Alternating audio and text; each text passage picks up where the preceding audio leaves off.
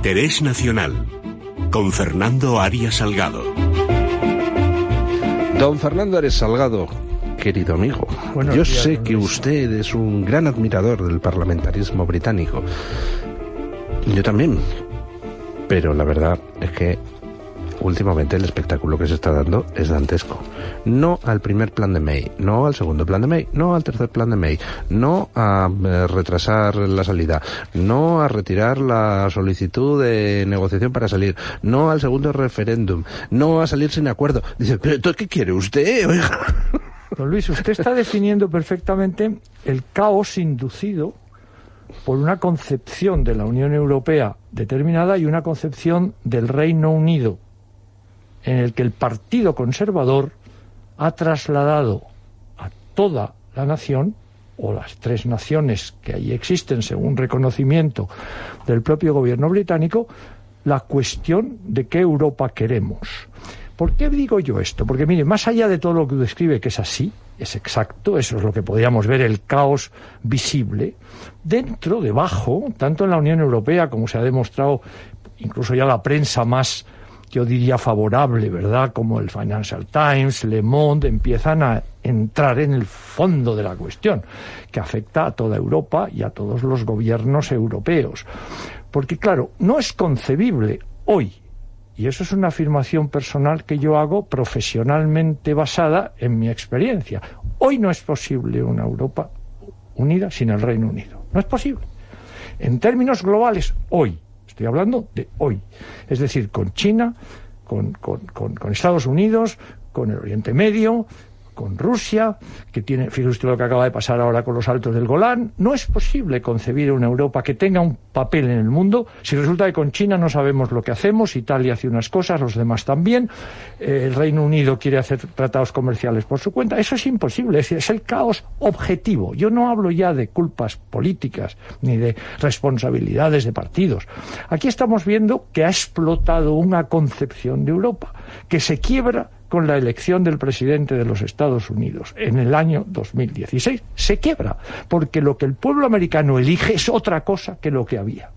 Claro, eso dirá, ¿y por qué lo hace? Ah, no lo sé, porque claro, eso es un tema ya muy profundo. Si los, como decía, los deplorables, como decía la señora Clinton, son los que eligen un presidente, pues tendrá que cambiar la situación, porque o una de dos, o negamos la legitimidad del presidente, o tenemos que aceptar que el pueblo americano ha elegido al presidente Trump. Y en Estados Unidos y en la Unión Europea pasa lo mismo. No podemos concebir, y la prensa progresista lo ve muy claro, incluso con la entrevista del señor Borrell se ve cuando le preguntan una serie de temas, incluido Gibraltar, es que no tenemos respuesta para esas preguntas, porque no tenemos un mecanismo del cual deducir unas respuestas. Por Creo, yo no he visto, la... bueno, perdón. Parlamentarismo británico. Es evidente que el Parlamento británico en este momento ha puesto sobre la mesa de la opinión pública mundial y europea esto que estamos usted y yo en este momento someramente analizando porque no son tontos. Yo conozco a mucha gente que está diciendo lo que dice. Hay unos análisis bastante acertados. El, parlamentarismo británico hace surgir eso, afortunadamente, para que lo veamos todos, incluido el pueblo británico. Y luego empezamos con que el pueblo británico consiste en ingleses, escoceses, galeses e irlandeses del norte. ¿Qué es eso lo que está pasando? ¿Qué nos está pasando a nosotros? Los españoles no nos dividimos en catalanes, vascos, gallegos, etcétera. No hay una tendencia a la disgregación del Estado-nación. Claro que lo hay. Todo eso son manifestaciones distintas. ¿Qué se está jugando en este Brexit? Irlanda. Se está jugando la unidad de Irlanda. Y eso lo ve todo el mundo. Esos análisis se hacen en la sociedad británica, no nos engañemos. No han perdido la cabeza.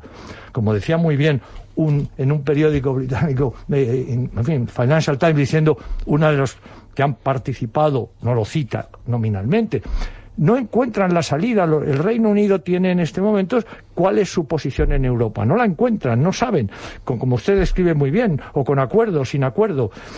El, el, Le Monde de esta semana hace un magnífico análisis de lo que significa el Brexit, la saga de un desgarramiento. ¿Qué está desgarrándose, Antes Me ha, pasado... Antes me ha pasado un, meme, doña Marta Arce, que está circulando por internet, por internet, que dice, despedirse a la francesa es irse sin decírselo a nadie. Despedirse a la inglesa es decírselo a todo el mundo para luego no irse. Mire qué bien está procedido. ¿Por qué no se van? Porque no ven una salida buena para el Reino Unido. ¿Cómo, cómo, cómo disimulan que no la ven? Pues creando este caos, desde un punto de vista que nos arrastra a todos. ¿Por yo, yo sinceramente solo veo una salida democrática en el sentido de una salida que no implique decirle al pueblo inglés nos vamos a pasar vuestra decisión del referéndum por donde nos dé la gana. Esa única salida limpia que yo veo es Brexit duro y entonces una vez que te has ido, ya negocias lo que quieras de acuerdo de cooperación con la Unión Europea. O si quieres, pones en marcha el proceso para ver si la gente aprueba en un referéndum una reincorporación a la Unión Europea o haces lo que quieras, pero no puedes desoír el mandato popular y tienes que implementarlo de alguna pero manera. Eso, ese proceso que usted escribe, que yo coincido con él, crea una parálisis de la Unión Europea hasta que volvamos a decir si admitimos otra vez o no al Reino Unido. No comprende que el problema de funcionamiento de la Unión Europea es el que está afectado por esta crisis. Los ingleses pueden paralizar la Unión Europea si, tanto si se quedan como si se van. Porque mire usted, son miembros del G7 van a tener un acuerdo privilegiado con los Estados Unidos. Son miembros de la OTAN el segundo contribuidor y potencia nuclear. Son miembros del Consejo de Seguridad. Tienen unas fuerzas armadas. Tienen Gibraltar. Pero si el Reino Unido es una potencia europea, ¿cómo se va a deshacer la Unión Europea? Que está basada en superar la diría, rivalidad histórica Francia-Alemania con el Reino Unido, que es precisamente el que decide si gana Francia o gana Alemania, esto es geopolítica pura, don Luis, es, es geoestrategia. Eso se ve en cuanto se conoce un poco la, realidad internacional. Y aquí se habla y se dicen en los periódicos unas cosas rarísimas sobre lo que son los estados, sus intereses, la historia, lo que defienden, la concepción del Reino Unido de su papel en el mundo. Pero por favor, si es que todo eso está en juego. Cambiando, cambiando de tema, don Fernando, eh, ¿es sensación mía o el señor Borrell ha hecho un ridículo espantoso en la televisión alemana y nos ha hecho hacer un ridículo como país. Pues sí, don Luis, porque mire, no se, no se puede entrar en una entrevista con el señor Tim Sebastian, que todos conocemos los que vivimos un poco el mundo anglosajón, es un gran entrevistador, es un hombre muy bien informado de lo que quiere demostrar. Pues no se puede entrar así sin tener claramente una posición en todos los temas que le va a plantear, porque eso se sabe cuáles son los temas que le va a plantear. Claro, si yo no tengo un tema claro sobre Cataluña, no tengo un tema claro sobre Gibraltar, no tengo un tema claro sobre los derechos humanos, no tengo un tema claro sobre cómo funciona la justicia española, pues evidentemente el señor Sebastián va a demostrar, como dice muy bien el país, en un, en un artículo muy bien elaborado por Lucía Bellán y Ana Carvajosa, le leo a usted el último párrafo, y yo creo que con eso le contesto a la pregunta. Dice, consciente de todo, cito, consciente de todos los frentes abiertos, el gobierno no activó, activó, dice, ah, no activó hace una temporada, perdón que vea la, esa, no activó, el gobierno activó hace unos meses una campaña de diplomacia pública para neutralizar la retórica secesionista en el exterior. De momento, los resultados son limitados. El Ejecutivo sostiene que se perdió mucho terreno durante la última fase del mandato de Mariano Rajoy. Fin de la cita.